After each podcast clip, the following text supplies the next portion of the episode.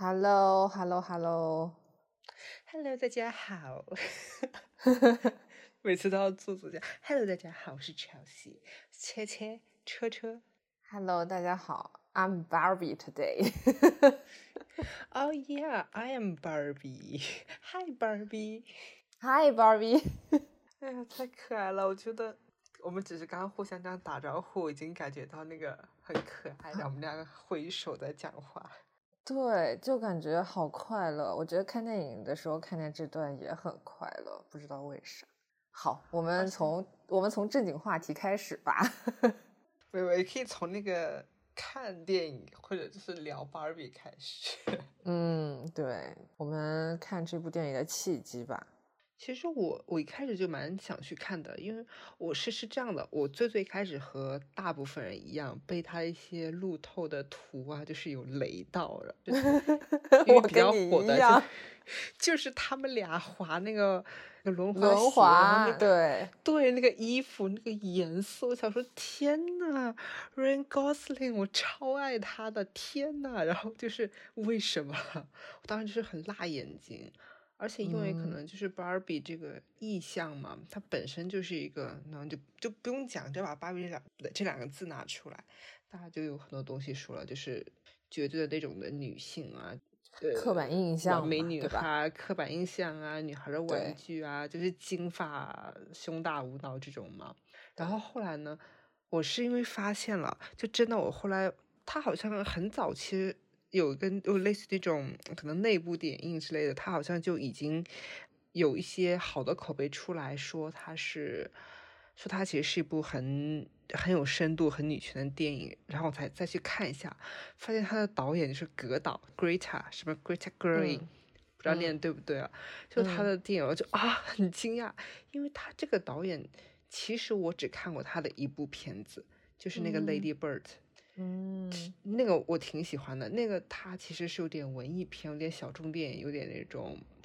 自己有点搞不清楚。很多人可能会觉得有些做作的那种青春期女生是那个罗南演的。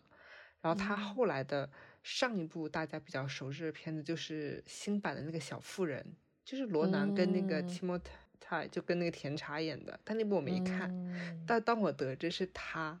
指导芭比的时候，我心里就开始就。对这部电影有期待了，嗯，其实我跟你差不多，我也是，就是去年的时候嘛，各种路透的图，然后包括高斯林穿的那个很粉色，然后露出胸肌和腹肌，一脸油腻表情的那张照片，就是把大家都吓到了。但是今年一说就是有那种内部呃播放，大家有一些影评之类的出来的时候，就已经口碑很逆转了。然后等到北美上映了之后，整个口碑爆炸，我就想赶紧去看。当时我看到网上这个口碑很逆转的时候，距离大陆上映还有三天，然后我就立刻打开了淘票票去看。三天之后，我家旁边电影院只有一场，就是三天之前买票去看的时候，已经卖出去一半的座位了。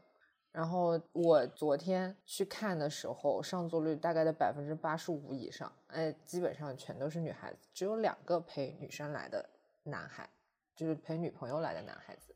哦，好巧哦，我就是那个三天前哎，就我是星期二去看的，我是回法国在波尔多里面看的，然后我也是周末的时候，朋友问我说要不要周二去看这个电影，我说好啊，然后他打开这边买票那个软件。基本上座位全满了，我们只能坐到一个后排稍微边上一点的，就是两个人的连坐的 票。我也全满，全满，就是我当时整个场面是全满。其实男生还是有不少的，但还是女生多。然后大家都穿的可可爱的，然后粉色的或者就是女生面都是打扮过的，然后去看那个电影。就当时我就觉得哇，好开心哦！然后对这个电影又有很多期待。但其实之前还是有一点点，就是有一点点抱着看爆米花爆米花电影的这个圈，因为他的那个宣传也是铺天盖地的粉色，包括我后来看那个人家就是采访导演啊，或者就介绍这个电影，都说啊是今年夏天就是 hot pink movie，我感觉这是这感觉像扮猪吃老虎。对啊，所以，所以我，所以我的观点，我不是一直说，我觉得他是很，他的想表达的东西，他很犀利，但是他是很用很柔和的方式来表达的，不然也不会把它套在 Barbie 的这个包装里面，它就是一种那种梦幻爆炸糖果，粉色的糖果，但是其实它的里面的所有东西都是很犀利、很讽刺的。对，但哎，我和你的角度不太一样，这可能可以放到后面去讲。然后我我还想说的就是，因为在电影上的分类呢，就所谓的黑色电影，就有点黑色幽默，其实不只是大于幽默了。黑色电影它是专门的一个类别，它甚至在法语里和英语里，呃，它的英语其实是直接用的法语的那个黑色的那个单词，就直接用的法语的单词，就叫 noir，嗯，就是相当于是。嗯，英语的 black 那个单词就是所以说，在法国这个电影的范畴里面，它有专门一个分类叫做黑色电影。对对对，其实电影的那个让里面让就是电影分里面就是会有嘛。然后，所以我当时我看这个电影的时候，我就想说，哇哦，它就这个就是 pink movie，就 pink film。创造一种新的类别，因为真正的那种黑色电影啊，和一些比较严肃电影，其实我这几年没有以前那么爱看了，因为看完内心会比较沉重。嗯，对，就是生活已经很苦了，想看一点好玩的、比较快乐的东西。而且那种电影的那种悲、那种沉重，会在心里面凝聚很久很久。对，有的时候反而会想要看这种。想要舞蹈爽一下，对，舞蹈爽一下。然后，更何况它不是一个无脑的电影，尤其但就是就是可能我们一开始，比如说当它口碑逆转，我们抱着它可能是一个呃很很强烈的描写女权主义的一部电影，但我们可能当时抱的想法也是它应该是一个比较直接或者说是怎么就是所谓的爽一下的女权电影。但其实看完了之后。我从昨天一直回味到现在，我觉得它里面包含的完完完全全不止这些东西，它的深意太多了。对对对对，而且它的剧情推荐的非常的快，这个我们就不用介绍剧情了吧？就是介绍一下也很简单，就是因为它一开始出来，它就很明确介绍说有一个 Barbie Land 和一个现实事件嘛。然后介绍这个 Barbie Land，我当时其实会第一个想到的就是有点类似于前几年上的那个 Free Guy 那个电影，叫什么《失控玩家》，嗯，是对吧？就有点类似于，就他是个 NPC 角色，然后真实世界的人在操控他们，这种我当时就先想到这个嘛。但是，但是他当当然其实还是不太一样的。而且 Barbie 这个电影，它的它的推进非常非常的快，它就是第二天早上醒来，它就已经进入到它的最。主剧情了，它其实就用一个这个店里的一个白天这样一个就介绍完了这个 Barbie 这个世界所有的设定和一些就基本的这个就是所有的人物啊，他们所合理的一个背景的架构，然后第二天很快就推进到就是主要的部分了，是包括他去现实世界啊什么的，没有任何的。就是太多那种故意的戏剧的那种的矛盾啊和一些障碍，他就直接去了。然后对他其实呃，时候觉得很顺畅，故事推进的非常自然，然后节奏又很快，就是你也不会觉得哎这里不对，哎那里不对，你就非常自然而然的跟着他的节奏走进去了，然后发现啊，我居然已经看了那么多那么多内容了。对对对对对，其实他们其实大概的话，应该没有人会听这个播客的时候还没有看过这个电影吧。嗯，但可能也会有人，但可能我觉得也会有人是想多看一些评论，或者然后再去看这部电影的。呃，我不过我个人其实看影视剧的，嗯，想法还是先看看了再去看那些影评之类的东西。不过当然，如果一定要我下一个结论的话，就是我给我周围所有的人都说，赶紧去看芭比，排片少也要去看，赶快去看。对对对，来我来读一下那个豆瓣上的那个简介，这段可以适当考虑剪到前面的部分。就是在芭比乐园里面，每天有各种各样的芭比和 Ken 过着童话般的百分百完美的生活。但是有天，芭比啊，对，就是里面所有的女生都叫芭比，所有的男生都叫 Ken 和一个 Allen，和一个 多余的 Allen。啊，这 Allen 这个角色很特别。他真的太特别了。对我们那个，我们就这样说好说，但是有一天女主角芭比，就是 Margot Robbie 演的这个芭比，发现她的生活有了变化。对 她发现她的生活有了变化，她不再一帆风顺了，她突然开始考虑死亡的意义，甚至她的双脚着地了。对，这也是一个需要这里需要一个注释嘛，就是。曾经现当然现实社会以及后来关于这部剧出呃这个电影出现的一些路透里面有讲到的一个梗，就是 Barbie 的脚后跟永远都是抬高的，就是它是完美配饰高跟鞋的。这个在现实生活中其实以前就被大力吐槽过这件事情，所以它也作为一个我要反讽的梗放进了这个电影里。嗯。总之，她在呃，女主角芭比在芭比乐园的一切的生活美好和平静就被打破了。她意识到了危机感的存在，并且她通过寻求女巫，她当然也是一个芭比了。但是每个里面总要有个类似于这种女巫的角色。嗯，然后在她的建议下，决定前往真实的世界探索真相，并且寻找到就是她的主人，就是她作为芭比这个玩具，它的主人。然后，并且同时，男主角不知名的 Ken 就是 Ryan Gosling 演的，也决定一路前往。然后他们就此开始了两地的冒险。这个是豆瓣的呃剧情介绍是吧？对，加了一些我个人的演绎。嗯，对，差不多就是这么个事儿。对，但是他后来的故事推进的发展。就说就是很顺畅的，包括就是太经典了。他们刚到了那个现实的世界，就立刻所有人盯着他们的看，这种看其实就是一种凝视啊，就觉得他们异常。更不要说就是有一些关于一些对于芭比一些，比如说对于他臀部的一些的特写等等的，甚至会有人上手，就一种男性的凝视啊，嗯，就来自现实社会的。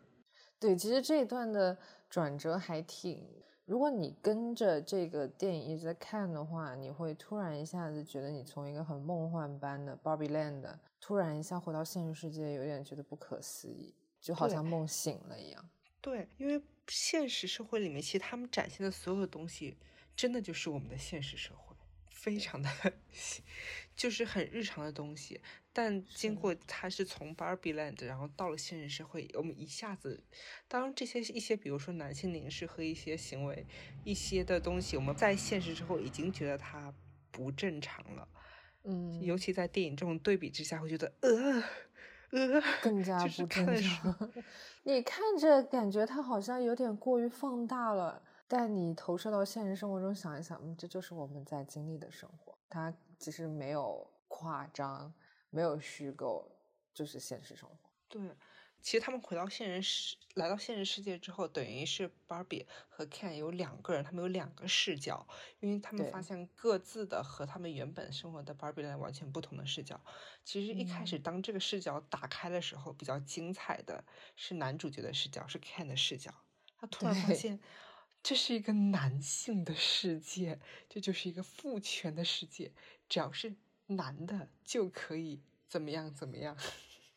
但是后面很好笑的是，他发现好像也，他也缺少了，比如说学历，还有行医执照以及救生员资格之类的这种东西，他也并不是说作为一个男的就可以做任何事，这也是蛮好笑的一个点。那他的这个。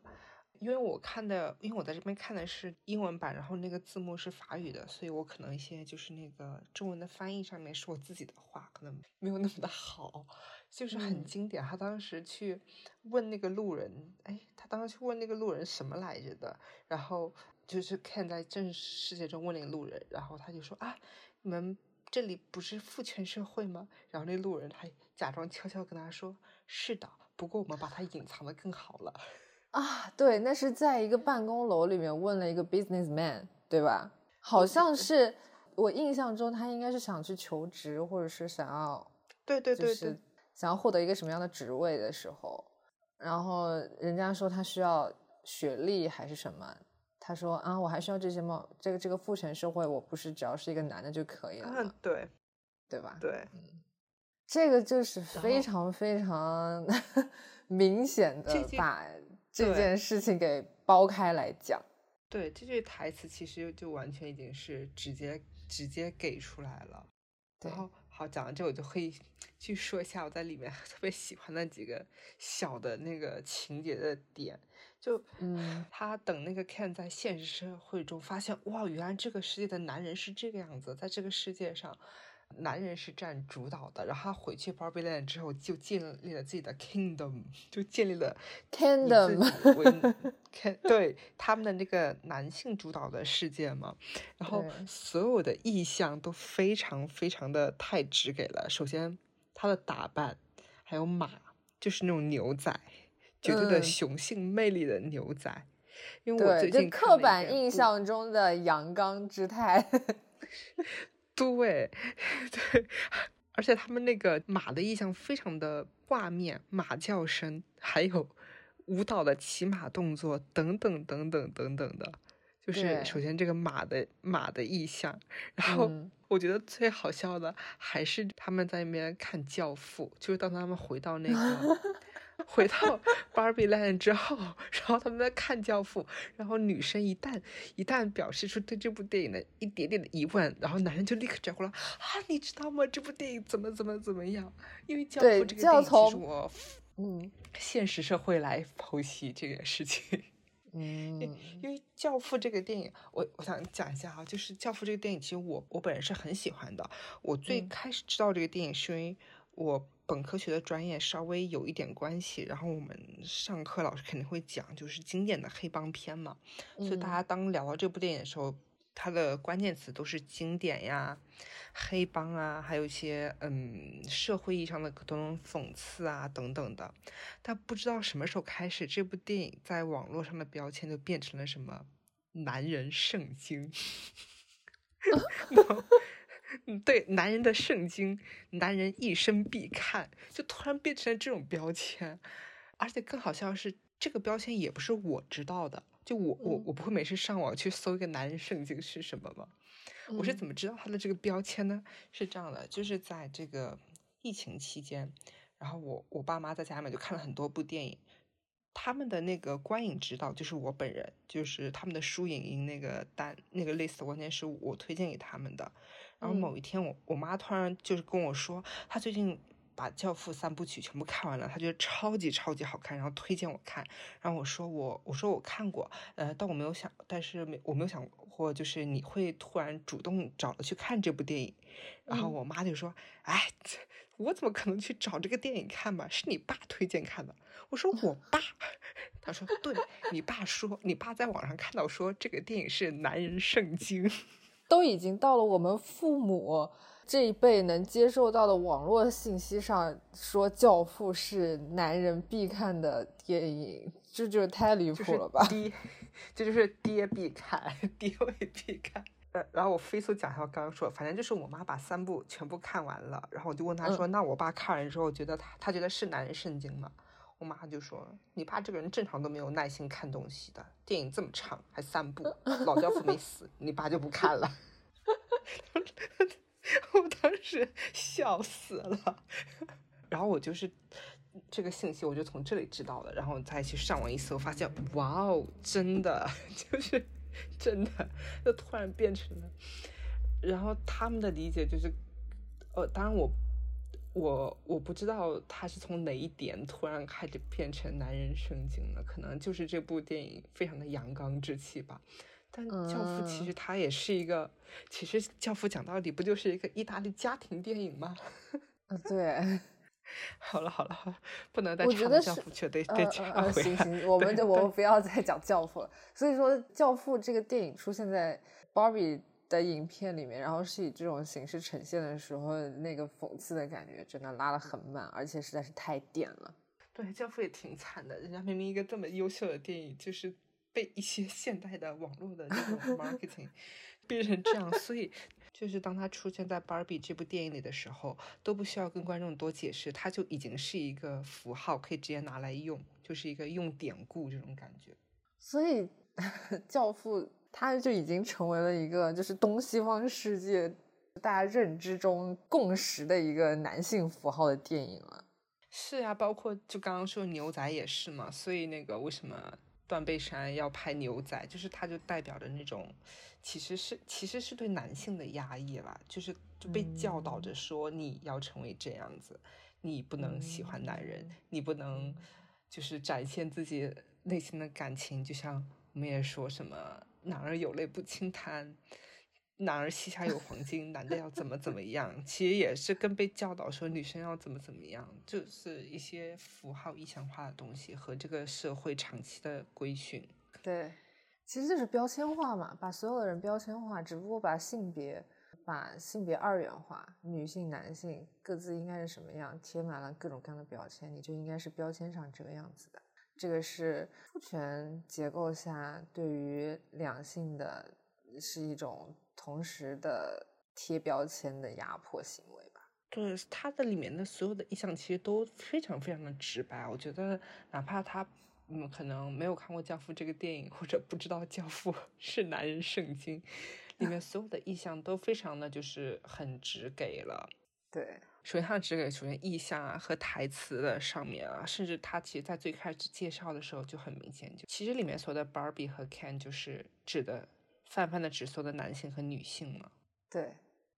只是在 Barbie Land 里面是他们虚构出来的一个男性作为女性附属品的一个状态。所有 Ken 的职责就是只是注视着 所有的 Barbie，成为他们的陪衬。但是到了现实世界里面，会发现反而是男性占据主导地位，反而把女性作为一种物品或者是一种附属品去物化。这是也是蛮强烈的一个冲突。其实他们，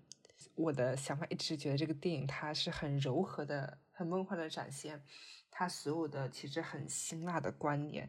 呃，必须要感谢就是 Ryan Gosling 这个演员，真的非常讨人喜欢。反正我个人很喜欢他，他把凯特演的很可爱，我都想到这角色不是他演的话，很很让人讨厌。因为其实我觉得可以看得出来。他对于 Ken 这个角色是吃的挺透的，以及包括这部电影内核到底是真的讲的什么。因为我就是从昨天看完这部电影，后来又看了一些包括 Margot Robbie、包括导演还有 Gosling 的一些采访，我发现他真的是对 Ken 这个角色是从内而外，他本人就已经很 Ken 了。就其实你能明显感觉到他就是不管在极端的那种的。女性的语境下，还是极端的男性的语境下，反正只要将这种性别二元对立的话，不管男性女性都是受害者，就是大家都是被规训的这样那样的。对，尤其是最后，记得他和那个刘思慕，就是那两派，就是那个亚裔的那个演员，他们俩其实等于是在，如果放到正常的电视剧或者电影里面的话，就是两国两兵相争。对，但是在电影里面就是。大歌舞片，我当时看那里的时候，电影院大爆笑，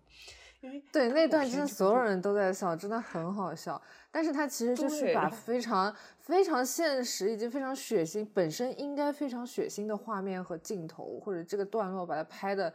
好像在打打闹闹，好像在玩儿一样。对，就实际 上它是非常嗯温柔化的去处理了这些事情。这部电影很很有意思的一点就是，我觉得他把本身应该很尖锐的东西，去处理的很好笑，或者处理的很圆润、很温柔，但是把一些好像我们平时讳莫如深的话题，又很直给的、很直白的，又非常直接的话语，或者非常直接的展示告诉我们，所以这是这部电影非常妙的一个地方。对，就是一一点点那个电影的小的分享。其实他们就是两兵两方阵营，两方男性阵营这个跳舞比武的这段呢，它其实就是一个很经典的歌舞片。歌舞片这个类别呢，它是带一些传统的技术、传统技艺在的。就它的，它基本上就是第一部就是巅峰，就是《雨中曲》那一部之后的所有的出名的歌舞片。近的来讲的话，就是大家比较熟悉的《La La Land》，还有之前比较经典的，我说了首部最经典《雨中曲》，包括还有一部叫什么《柳妹花娇》，就是它每一步都会传承或者致敬上一部，所以它是一个传统技艺。传统的记忆，传统的就是像是一个不成文的规矩，大家就是会致敬各种的经典。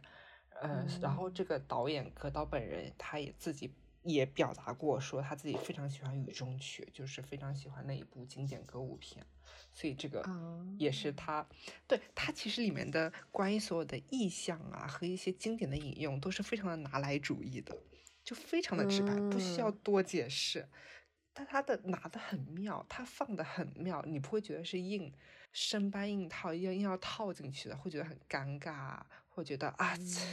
抄袭 这种不会，我觉得他一切一切都很妙，更不要说他这对这个经典的开头，这开头我真的太喜欢了，他真的是，他对他第一幕进去，因为他第一幕就是大家在荒漠上面，然后玩，女孩们在那玩玩具，然后背景的那个旁白一出来，我当时就想说，该不会给我来二零零一太空漫游吧？果然，果然，然后当巨大的芭比出现的时候，太经典了。然后还有那个配上经典那个 BGM，那那个 BGM 我一定要看着说，不然我一定会说错他的名字。查拉图斯特拉如是说。哇哦，Bravo！对，就是那个，太经典，就是很太很经典啊。所以当他的出，其实当他这一幕出来的时候，就第一幕出来的时候。大家就已经知道这不是一个普通的搞笑的电影、爆米花片或者给小孩看的电影了，就知道他是要我要讲一些很严肃的东西了。你知道这一段出来的时候，我甚至有一点热泪盈眶，就是我当下立刻 get 到了这个这个 BGM，这个话，包括这个话用的场景，以及我。开始对芭比这个影片的一些粗浅的了解，我就我就立刻 get 到它这个话用简直太奇妙了。然后我当时就有点热泪盈眶，然后告诉我自己不能在电影一开始的时候就哭吧。我也懂，就是那种不不不至于流泪，但就觉得 一股暖流。好厉害，对对，就是啊。就这个开头，就这个开头几分钟，已经觉得我进来坐进来看这部电影真的是太值了，太对了，这部电影一定很棒，就是一种激动又很感激的心情。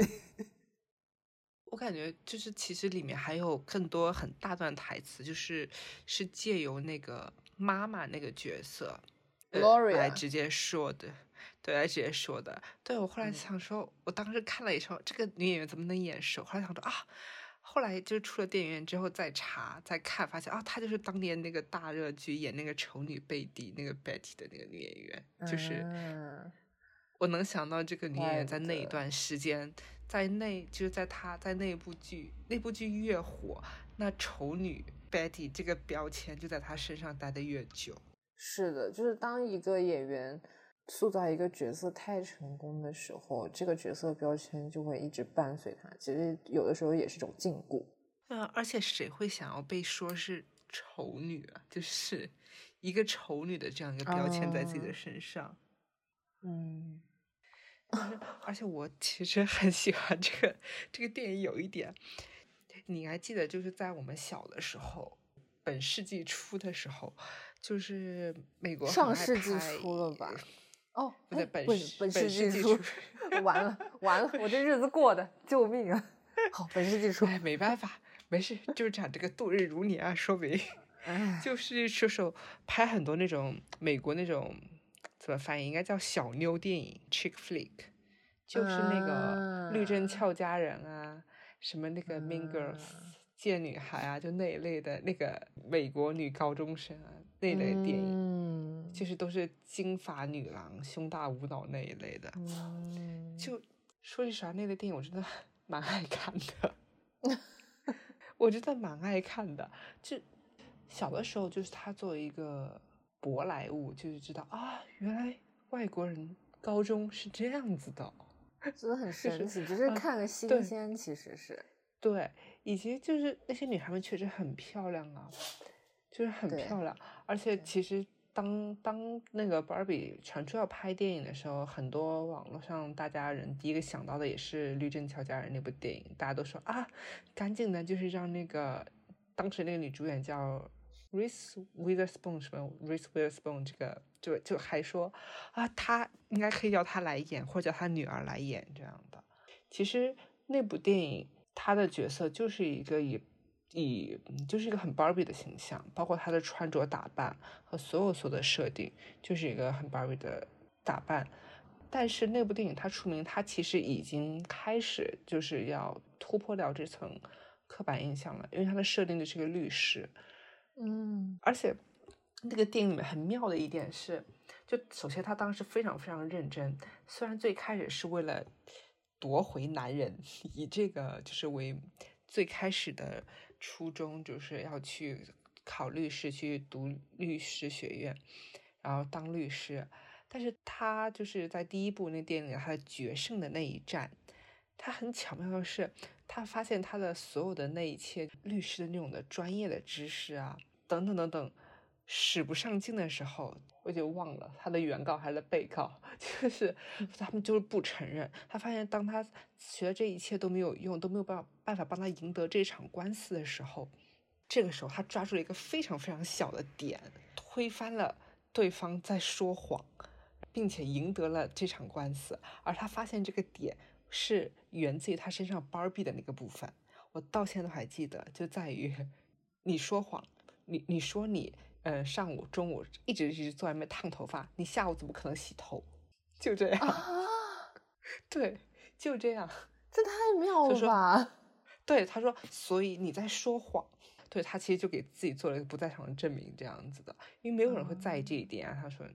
但是他并不是说哦，还是用这么一个很很小的一个点，就是赢得这场，只是用这个点赢得官司。他是抓住了这个点之后，找到这个突破口，对方就立刻败下阵来，那个气场一下就弱掉了嘛。然后就层层的逼近，然后再用他的那个法律的知识和他的这个正义感，一层一层一层的占领高地，占领这个完全气势上和整个口碑等等的上风。最后就是对方招认了。然后他赢得了这场官司，呃，并且这个结局也是很开心。当他最开始为了的那个男人再回头找他的时候，他就啊，已经看不上这个男人了。所以这个电影当时那么的火，并且后面还要拍第二部嘛。所以就是其实很早期，你想这类的电影直接叫做 chick flick。就是这种小妞电影，就是金发女郎的这种的电影，他们其实也已经在寻求突破，并且他们就是在这个框架内，就是在这个芭比的意象的芭比这种完美女性的形象这种的镣铐之下，带着这个镣铐，并然后演绎出了这样很精彩的剧集。嗯，这个就是当时的女性主义觉醒的时候造就的一些很经典的影视剧。嗯，然后这个可能就是初期的觉醒，但你看我们刚刚讲的所有这些电影都是欧美电影，都是美国电影。嗯，这个就不不能深入讲了。没有没有没有，所以说亚洲女性还在还在为老公出轨出来道歉。唉，嗯，这个就就是，所以我们拥有上野千鹤子老师的是。不容易啊，不容易啊！好，好，好，我们拉回来，拉回来，拉回到电影，还是拉回到对，拉回到电影。其实我们刚刚之前有说，开头这个电影的开头是我们俩都非常喜欢的，对吗？但其实这部电影里面，我最喜欢的两个情节，一个是开头，还有一个其实就是结尾。嗯。就是 Barbie 选择自己成为一个人类之后去做的第一件事情，我觉得看到那个地方，这里就是涉及一个巨大的剧透了。就我觉得大家看到那个地方的时候，可能都会想啊，Barbie 会会去找一份工作，或者说是成为一个什么样的角色。但是非常意想不到的是，就像对对，但他非常意想不到的是，他做的第一件事情去看妇科医生。就是虽然你当时觉得这个进展有点意想不到，但最后你会想想，它实在是太合理了，因为这个实在是完全符合这部电影的核心，就是每一个人都要找寻真正的自己是什么。当 Barbie 成为一个真正人类之后，她当然要了解自己作为一个女性人类，她的身体构造是怎么样的，她的生理结构是什么样的，到底什么是一个女人？这个这一点，对这个点，对你说到 vagina。那也很好笑的，就是在那个他们刚到现实世现实世界的时候，和建筑工人在讨论一些事情的时候，Barbie 非常自然而然的说出：“我没有 vagina，Ken 没有 penis。”性器官这件这个东西已经作为区分一个人类是男性还是女性一个非常直接的东西，就是大家。把拥有什么样的性器官，就认为你应该是什么样的人类，是一个，也是一个很刻板的、很粗暴的划分方式。这个话题再讲的话，可能我们的这一期会被会不过审，会过不了审是吗？性器官很多人也是有多样的，就是也不是完全二元的，也是有一些特殊的存在的，生理上的和一些后期的等等的。嗯，对啊，对啊，所以我就说，如果只是这么很单纯的把人类分为二元的话，这个就太简单粗暴了。当然有各种先天的原因，也有后天的因素，当然也有心理的因素，这个就另说。但是你要回到前面我们说的这部电影对于父权制的一个解构的话，那在父权制这个东西下，人类的性别就是很单纯的二元性别。他所谓的第三性别或者是其他类的性别，也是建立在比如说相对比较女性化的男性，或者说同性恋男性，或者说是一些他们会称之为第三性别，这个是父权结构下的呃一点东西，并且他们也是把第三性别完全排斥在男性这个体系之外的，他们认为除了男性之外。女性以及第三性别都是更加低等以及不被允许融入自己圈子的，这个就讲的很严肃了。哎，这个就是影片中的 Allen 的啊，对，这个就是我们我们的小透明 Allen。其实当那个就是在呃 Barbie 的第一个早晨介绍 Barbie Land 的时候，然后出现 Allen 的时候，跟我一块儿看电影的我的朋友，因为跟我一块去看电影那个朋友，那个女生呢，她年纪非常的小，她今年才二十一岁而已，她可能小时候都没有，嗯，就是在她小的时候玩玩具的时候，Barbie 已经是一个过气的玩具了。她当时还问我说：“Allen 是什么鬼？因为我我其实也不太记得，但是我我大概知道一下，就是。在那个玩具的设定里面，Ellen 是那个怀孕的 Barbie 的老公，但他除此以外没有别的东西了。对，在最初是就是玩具的设定里面是这样的，然后我要去证实一下，他是那个怀孕 Barbie 的老公，但是他在这个电影里面完全不是了。我以为就是电影里，呃，其实我因为也不是很了解 Barbie 这个东西，我其实小时候并不玩 Barbie，我只知道有 Barbie 和 Ken。我看电影对 Ellen 的理解是。Ellen 是 Ken 的朋友，但因为在 Barbie 世界的设定里面，一切是以 Barbie 为中心的，Ken 也只是 Barbie 的附属品。那附属品的附属品，那真的就是边缘人物，大家没有意识到他的存在，好像也很正常。嗯，当然好像也是，但但是我个人的感觉啊，Allen 在这个店里面其实很妙，他基本上。他虽然外形上看哦是一个男性，但他有一点点不属于其中的任何一边，从名字就可以看出来。这个戏里面只有 Barbie 和 Ken，而他叫 Alan，对，很妙。而且我当时想说，他是不是一个里面的就是 queer 的设定，就是 LGBTQ 的设定？因为他里面一直穿那个条纹衣服，他当然没有那么直接，就是那个彩虹条纹拿出来，但他一直穿在穿彩色条纹的衣服。对，并且当他发现这个世这个世界被 Ken 占领的时候，他第一时间。跑到 那个要逃离，对对，他不喜欢，他要跑，对他不喜欢这个世界，他并不是只是说我要呃加入女神，加入 Barbie 怎么样，他只是就是他不喜欢这一切，就他是一个第三性别的人，对他的这个角色的身上同时又有男性特质，也同时又有女性特质，包括他在那个 Barbie Land 和现实世界边缘打那些人的时候，又很对，又很厉害，就是又感觉啊。他居然是这么样一个感觉，他好像手无缚鸡之力，但是他其实打架很猛。对，因为当当他冲出去的，就是说啊，那一刻时候感觉就是，我心里想的是说，就很像那种那种男性，假如说交给我看看我怎么 看我表演这种，然后上来呃是有有实力的。嗯，哎呀，这个就。又让我想到刚刚我其实没有讲的一个想要讲但是没有讲的一个内容。Ellen 这个角色，他我刚刚有悄悄话跟你讲，想要放点粤粤语的内容，对，想要放点粤语的内容进去，因为这里刚好用大声公讲，用麦克风讲。我们刚刚也聊了很多，其实关于父权社会下这个二元性别的一个东西，就包括第三性别的东西。那 Ellen 其实就是一个很典型的第三性别的人物，包括父权社会下，大家对于我刚刚有悄悄跟你讲到 homosocial 和 homosexual 的区别，就是大家把 homosexual 翻译成同性恋。但是对 homosocial 没有一个特别明确的解释。厌女里面它有一个中文翻译，其实挺到位，但我现在一下想不起来那个是什么了。但它其实就是一种，它其实就是男性之间的一种，不能说是带有欲望的爱恋，而是一种认同感。男性和男性之间的情感既可以是包含欲望的，就是 homosexual，也可以不包含欲望，那只是一种单纯认同感，所以就叫做 homosocial。那为什么所有的 can 是所有的 can？当他们的 kingdom 建立的时候，所有的 can 都在里面成为里面其中的一个角色，但只有 Allen 是被排除在外的，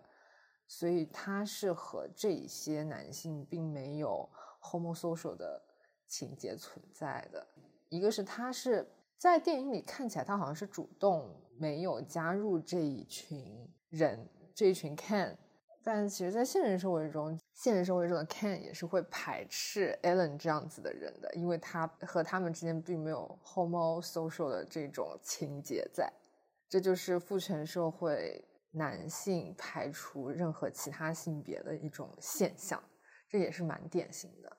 我能立刻想到的，就是男的真的很能共情男的，这个话其实在我这是带有贬义的。所以就是说，而且。而且我就是，呃，以我自己的很浅薄的社会观察看，就是很多男性之间相吸，其实是一种权利上的，他们尤其会靠近自己的男领导。对，因为他们是追逐权力、金钱，这个其实也就是展现自己社会地位的一个事情，也是所谓的想要获得社会认同感的这么一个一个状态吧。就是男性和男性之间的 homosocial，就是一个是要获得同性的认同。但是获得同性的认同，首先是你要有权利，然后你要有金钱，然后你需要一个附属品，比如是一个女性。就是当你获得女性的认同的时候，这是所以为什么很多男性觉得我需要啊，我需要有个女朋友，或者说是为什么就包括有一些所谓的反社会人格存在，就是他们觉得自己没有办法吸引女性，他们觉得自己的人格或者说是自己的男性身份并没有得到社会的承认。这也是小小的一点，所以呢，就是这部电影里面，在当 Kingdom 建立之后，所有的 Can 之间，比如说他们本身从来没有接触过父权制这个东西，但是从 Gosling Can 接触了这件事情之后，他就回去向所有的 Can 传播了这么一个思想，大家也就会相互问啊，为什么我们需要有马？为什么我们要开这样的车？那其实也就是，这就是男性间的一个，大家需要通过这些，你应该要去做一个男性应该要去喜欢的，应该要去拥有的，应该要去就是热爱的东西，你必须要有，你才可以成为我们 Kingdom 的一员。这个也是 homosocial 的一个特征，就是标签化的呀。对，所以这个就是非常标签化，就当你在父权社会下，当你需要进入。男性群体，或者说是啊，你需要进入一个高等群体的时候，你就必须要承认这些标签，接受这些标签，拥有这些标签，你才可以进入这个等级制度。所以，为什么说父权制是压迫了所有人呢？包括当这个电影最后说，不管是 Barbie 还是 Ken 还是谁，说我其实并不想做这样的人，或者说我并不想当领导，就包括最后。是是，Gosling 看出来说，我觉得当领导太难了，然后爆哭，对不对？对。所以其实这也很好笑啊，就是当他也意识到，当他在传播这个父权思想，当他成为这个父权思想以及 Kingdom 的领导人的时候，他自己其实也不想干这件事情，他觉得也不好玩。对。而且他其实自己有点没有完全搞懂，但他知道，就是我要这样做会让我看起来很 man，很有男性雄风。对他就是啊，我不想再做谁的附属品了，我也想要有我自己的一片天地。但是他选择的就是完全占据 Barbie 的生存空间。所以其实这个电影里面所有这种很典型的意象啊的一些典故的运用，我还很喜欢一点，它就是一种我自己觉得有一些些的部，就是我们这几年有一些部分会有一点类似于那种矫枉过正的感觉。比如说，大家就觉得说粉色是它那种女生的颜色，穿起来就是那种暗无脑的、无脑的恋爱脑的小女生，不能穿粉色，然后大家都要穿很酷的黑色。当然，在这个电影里面其实也有类似的这种对比。然后，但是像这个电影，它然后但是这个电影就是我就是穿着粉色衣服，我就是从头到尾的甜美，把该讽刺的都讽刺了，把该讲的都讲了，然后。那个告诉你看，他就我就是穿一套牛仔服，穿着嘛，但我就是不知道我为什么要这样子，还要穿着那个人造貂皮大衣，很典型的意象的运用，就是说他又只给，但是只他的只给本身也是一种讽刺，也是一种解构主义，就是女生你穿粉色也好，黑色也也好，穿裙子也好，穿裤子也好，任何都可以。就也不必要矫枉过正的说什么啊，你是女女权主义者，你不可以穿那种粉色，不可以烫那种金发大波浪等等的，其实都都可以啊。然后电影里面也用了这些所有的典型的、非典型的意象，给观众传达这一点。对他也是用一种很讽刺的方式吧，就是他也没有很直白的说，我穿的就是很 girl，我穿的就是很。man，但是他就是用这一些多彩的颜色的衣服，或者说不同的配饰，来表达出这种感觉。虽就是虽然他只是用一种很间接的方式，但是我们也很直白的 get 到了这一点。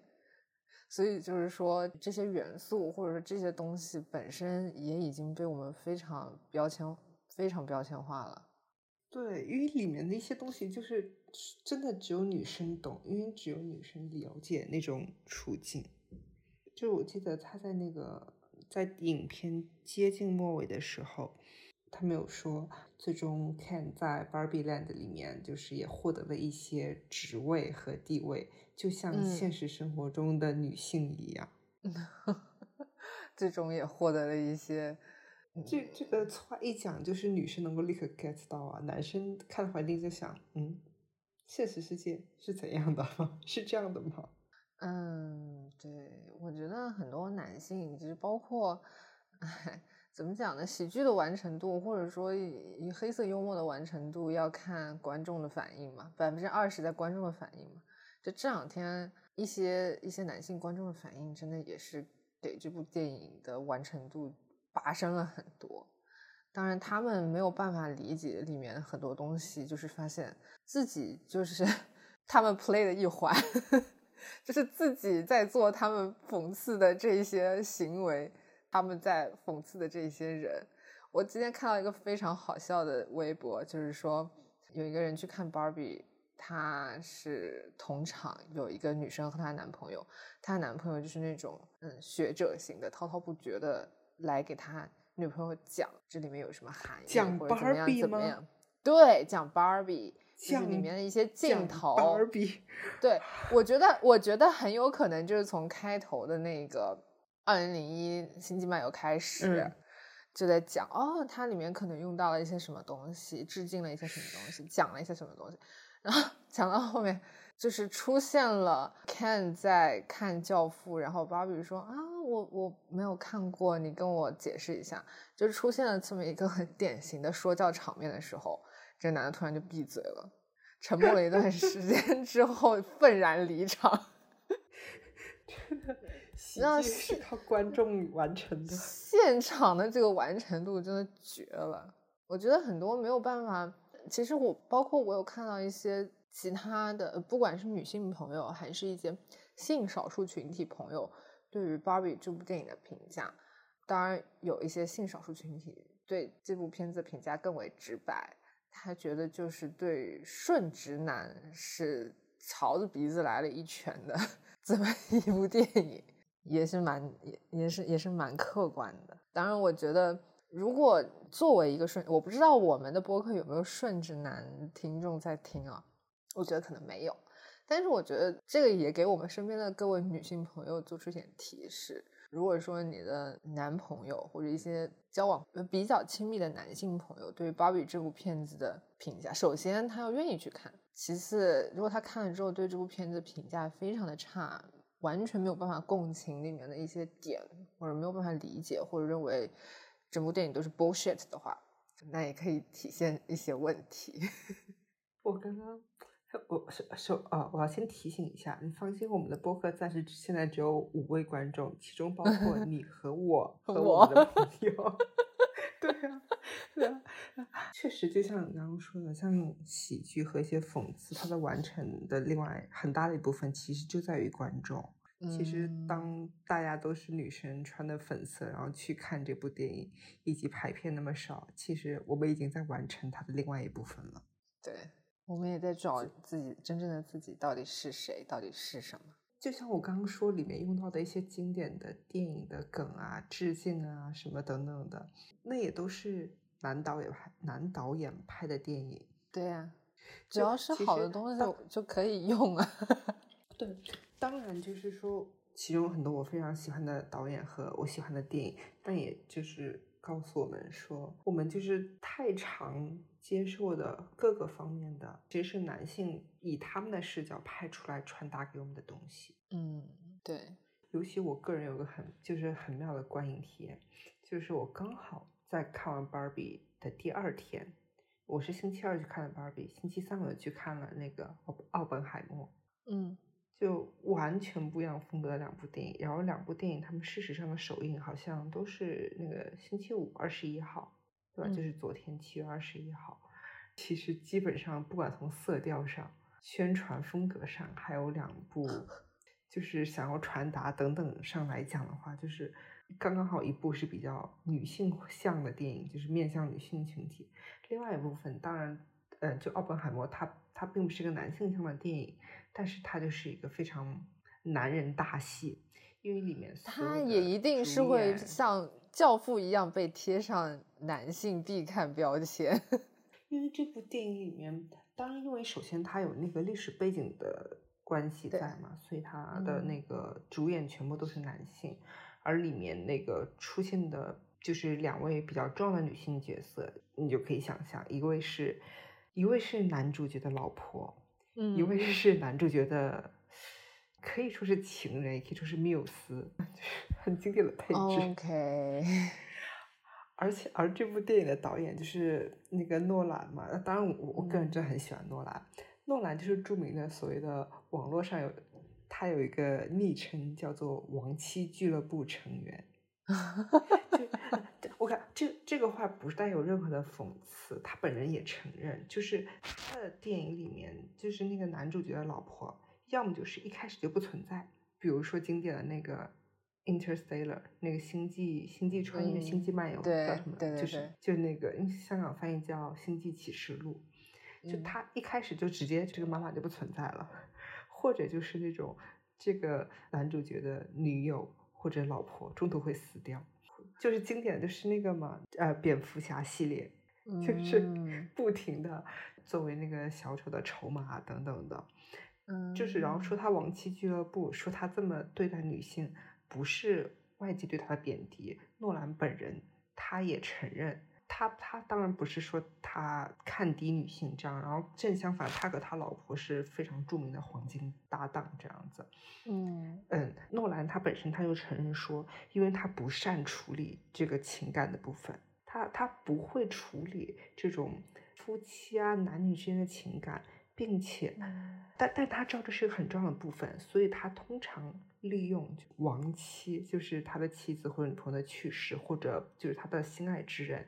被对方被敌对方夺去，来激化这个矛盾。嗯，其实也是他没有办法，他可能自己觉得没有办法站在女性的角度去理解其中的情感的复杂性，他也没有自信能把这个相关的内容处理的很好、很准确，或者说达到他想要的一个效果，所以干脆就用很简单的方式给他给避开了，是吗？对，一个是避开，第二他就相当于他知道情感的重要性，他就直接把这个重要性拿来用，嗯，而不去。剖析它的内核，当然这个也确实他的电影不太专注在这个方面，但他自己本人也承认，就是我不太会处理这一些。嗯，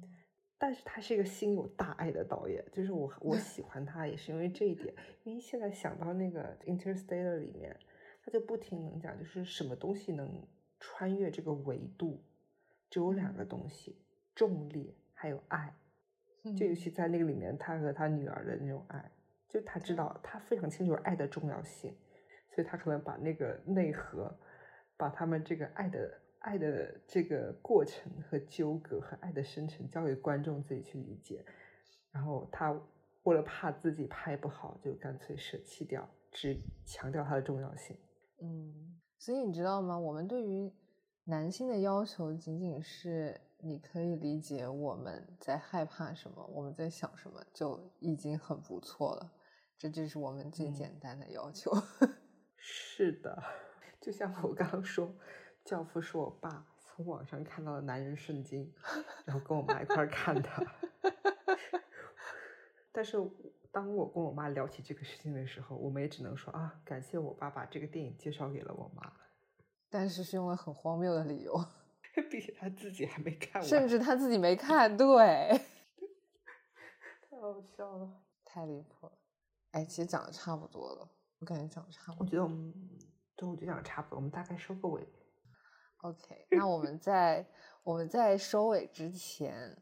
既然要很客观的评价一部影片的话，我们还是提一下，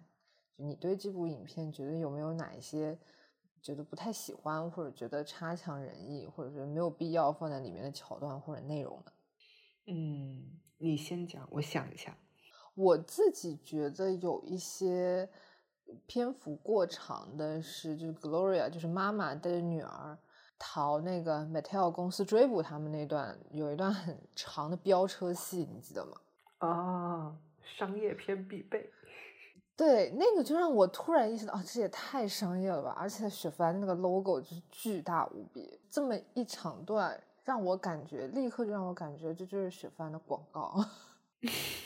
就是可能我看的时候，在看这一段的时候，我觉得可能整部电影看来，就是这段我觉得好像没有太大意义，或者有点太长。哎，但是很奇怪的是，我觉得女性真的是一种很容易自洽的生物。就是我到最后，我现在再来想这一段。你要从男性视角来看的话，就是啊，原来女生女生也可以飙车，一个带着孩子的妈妈也可以飙车，甚至可以飙赢，好像又合理了很多呢。对，因为他们那个，其实你想一下，这个里面有两两段追逐戏，一个就是飙车这一段，嗯，就是他们要摆脱那个公司的那些高层们。然后第其实还有一个追逐戏，但是追逐的很可爱，就是那些高层们要从现实世界去 Barbie Land，那其实也是溜那个轮 滑是吗？但是他们没有直接的碰撞，他们只是在后来找到了很多黑色的轮滑鞋。对，但他但他本质是在追逐，也很可爱哦。就他们，而且他们是那段固定的那个流程。对，而其实他的那个 CEO，那个 CEO 居然是很。他自己反而是知道，就如何穿梭于 Barbie Land 和现实世界的这个一系列流程，他这非常清楚，这个也很好笑。对，他是里面唯一一个打粉色领带的啊，有这么个细节吗？我还没注意哎。是的，是的，我当时看的时候我就有留意到，就所有人都是黑西装，然后白衬衫，然后打的那种深色领带，只有他一个人是浅粉色的衬衫和那种更粉一点的粉色领带。所以他是 CEO 嘛？啊，怪不得还是 CEO 呢。对呀，他是要怎么用芭比去赚女生的钱啊？所以当时就跟就他们当时设计出那个什么的时候，他开始说不行，然后他后面他的那个助理立刻说这个能赚钱，他说好，可以。普通芭比就是就是普普通通芭比。对，嗯 OK，这就是我觉得看的时候觉得有一点觉得没有必要的桥段，虽然我现在觉得好像也挺有意思的。其实我觉得硬要说的话，哎，我好像一时想不出来个大的，因为一部电影它势必会有不太完美的地方。你要说他的不太完美的，我不太不叫觉得他差，就是特别担心他会垮掉的时候，就是在最后在 Barbie Land，然后他的那创始人那个奶奶出现的时候，我心里想说：天呐天呐，千万不要阖家大团圆，千万不要垮掉，千万不要垮掉。但是我没有想到他把那一段，就是其实又带出了这个母女的这个主题。嗯，哎，其实那一段升华的很那很厉害。哎，Barbie 就是一直在问 Rose，我可以自己选择做还做 Barbie 还是成为一个人类的时候，Rose 说这个是由你自己选的。Barbie 还很诧异，那你不是我的创始人吗？你你你不是我的创造者吗？这不应该是由你来决定吗？但是 Rose 就把这个权利交还给了 Barbie 自己。嗯，好像我真的没有特别的不满意的部分，或者应该这么说，就是我可能刚看完电影的时候，我脑子里会想到有些不是很喜欢的部分，觉得可以更好的部分。但是因为我后来有看，就是导演的采访。意思意思就是说，他们这个归根是一个商业电影嘛，所以他们他们剧本他们等等得通过高层的，得通过高层的通过。那高层大我好像我好像也看了这个采访，他是不是讲就是是主持人问，包括他和 Mar Margaret Robbie 一起吧，他们两个人一起吧，因为。他也是制片人嘛，对吧？对对对。然后问，就是你这部片子这么多很尖锐的内容，这么多尖锐的点是怎么让一个是电影制作公司高层同意，然后还有一个让 Mattel 公司也同意来做这件事情。我觉得最好笑的就是，就是因为浑身都是绩点，所以找不到绩点在哪里。太多了，对，要么就全改全删。对，就是因为啊，每一个一个一个一个一个接一个，一个接一个，一个接一个，都是很很刺激的内容啊！就好像突然大家就脱敏了。他用的那个词真的很妙，脱敏。对，以及就包括我们录制期播客。还有就是我周二的那个电影看完之后，几乎在我的所有的社交媒体上和所有的这种朋友的群里面啊，包括在我们家群里面，所有人都说赶紧去看，赶紧去看。然后我每天会检查说今天今天上映，今天首映去看了吗？去看了吗？因为我觉得就是要就是要鼓励啊，就首先这样片子就很少，然后拍的又真的很好很妙，就是对我们需要这样的电影。是的，世界需要这样的电影，社会需要这样的电影，女孩需要这样的电影，男孩也需要这样的电影。是的，Allen 也需要这样的电影。是的，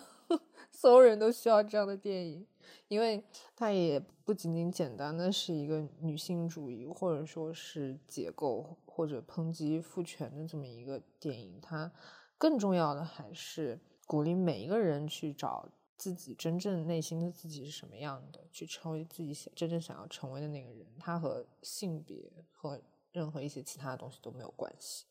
对，包括我后来，我我我看完电影之后我想一下，就是说我自己理解的，我想要就是我企图，我觉得我可以看见的一个性别比较平等的社会是怎么样的？就是大家不再用去性别去直接定义某一个东西，就不再赋予一些。就是可能客观的一些生理以外的东西，给别的东西天然的赋予它性别，那这就是在我心中是一个性别平等的社会。这个其实很难，这其实很难，因为毕竟客观的客观的生理区别还是存在的，这没办法。我觉得对于我来说很理想的社会环境，只是大家各自在做各自不会影响到其他人的事情，别人可能觉得。你做这件事情有点奇怪，但是它并不会影响到我，所以我并不会说什么。我觉得大家不对别人的行为说三道四就已经是蛮理想的，不以性别为名去说三道四就很理想。好了，那我们今天就讲到这里吧。好的，大家要去要去看芭比，大家要去看芭比，是的，我已经我们的五个人要去看。对，至少订阅我们，至少听了这篇播客的人一定要去看。当然，我觉得大家可能基本都看过。我是打算下周再去看一遍。看完也因为其实就在我跟你聊的这一个多小时里面，我发现很多细节我也没注意到。好的，那下周我就先出去玩了。大家 等我等我旅游回来要检查大家有没有看芭比，有没有听播客。好的，我 我马上就上微博抽奖抽两张电影票。好的，那就先拜拜喽。嗯，拜拜。Have a good weekend. Thank you. Thank you, Barbie. Thank you, Barbie. Bye, Barbie. Bye, Barbie.